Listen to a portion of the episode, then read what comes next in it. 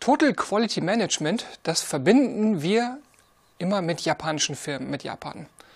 Aber ohne einen Physiker aus Chicago hätte es dieses Quality Management gar nicht gegeben. Und jetzt sprechen wir über Walter Andrew Schuhart. Walter Andrew Schuhart wurde 1891 geboren, ist 1967 gestorben. Walter Andrew Schuhart wurde 1891 geboren und starb 1967. Schuharts Berufsleben war in einer Zeit, in der die industrielle Massenproduktion in den USA bereits begonnen hatte. Durch die Massenproduktion war es möglich, Autos, Telefone und andere Gegenstände zu einem erschwinglichen Preis zu verkaufen. Viel mehr Leute konnten sich jetzt Autos und Telefone leisten. Bei der Massenproduktion hat man aber ein Thema. Man will möglichst viele gleichförmige Gegenstände herstellen. Aber es ist nicht möglich, zwei komplett identische Gegenstände herzustellen. Es gibt Änderungen im Material, es gibt Änderungen im Handling, die Prozesse sind mal ganz, ganz bisschen anders. Ein Gegenstand fällt dem Arbeiter runter, also es ist nicht möglich, zwei völlig identische Gegenstände herzustellen. Dieses Problem betrifft eigentlich alle Massenproduzenten.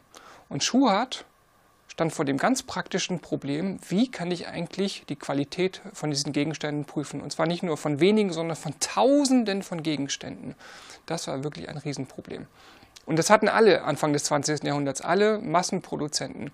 Und Schuhart hat eine interessante Lösung entwickelt. Schuhart hat Physik studiert und fängt 1918 bei AT&T an. AT&T ist amerikanische Telefonbusiness und zu AT&T gehört einmal Western Electric. Western Electric ist ein Hersteller von Telefonen und Telefonie-Equipment und die Bell Labs, die Bell Laboratorien gehören auch zu AT&T.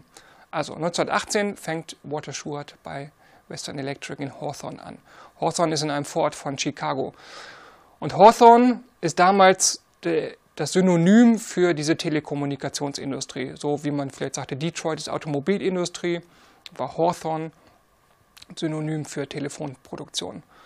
Und in Hawthorne war ein riesiges Werk. Also 1930 haben da 43.000 Leute gearbeitet, ein riesiges Werk, ein Moloch an äh, Produktionsstätten. Heute gibt es die Fabrik leider nicht mehr. Man kann aber mit Google Maps noch dahin zoomen und sich das angucken äh, mit Street View. Da steht, sieht man noch einen ganz markanten Turm. Ansonsten ist das Gelände platt gemacht worden in den 80ern. Dort ist ein Einkaufszentrum. Schuart guckt sich diese Qualitätsthemen an und entwickelt die Qualitätsregelkarte, das Quality Control Chart. Dafür wird er später berühmt. Aber wie kam er da drauf? Er ist ja Physiker und er bedient sich aus den Mitteln der Statistik und der Wahrscheinlichkeitsrechnung. So, Statistik, das war eigentlich nur ein Thema für die Volkszählung, das brauchte man sonst nicht. Und Wahrscheinlichkeitsrechnung, das war eher was für Glücksspieler, also Münzen, Kartenspiele, solche Sachen. Schurt sucht sich diese Sachen raus und verbindet die. Also er war auch nicht der Einzige. Schurt zitiert in einem seiner Bücher Mathematiker aus Deutschland, die die Produktion zum Beispiel bei Osram beobachten und mit mathematischen Mitteln beschreiben. Schubert macht das eben in Amerika. Er kommt jetzt auf die Idee, diese Produktionsprozesse zu beobachten und stellt dann fest, die Ergebnisse in diesen Produktionsprozessen folgen einer Normalverteilung. Man kann ziemlich gut vorhersehen, wie die Ergebnisse sind. Und er guckt sich das dann genauer an und sagt, okay, für bestimmte Produktionsprozesse überlege ich mir jetzt mal Grenzen für die Qualität, obere und untere Grenzen. Er weiß, dass die Produktion in einer Normalverteilung verfolgt. Und er setzt dann Grenzen bei plus minus 3 Sigma. Sigma ist die, ist die Verteilung der Werte. Und plus minus 3 Sigma bedeutet, ich habe über 99% Ergebnisse in dieser Range drin. Und er guckt sich die Sachen jetzt an und stellt dann fest, es gibt also Ergebnisse, die innerhalb dieser Range liegen und Ergebnisse, die außerhalb dieser Range liegen. Und für ihn sind das zwei unterschiedliche Ursachen. Wenn man also innerhalb dieser Range liegt, dann ist der Prozess eingeschwungen und man kann, ihn, man kann da anfangen zu verbessern. Wenn die Ergebnisse außerhalb dieser Range liegen, gibt es noch besondere Ursachen, um die man sich kümmern muss, besondere Fehlerquellen.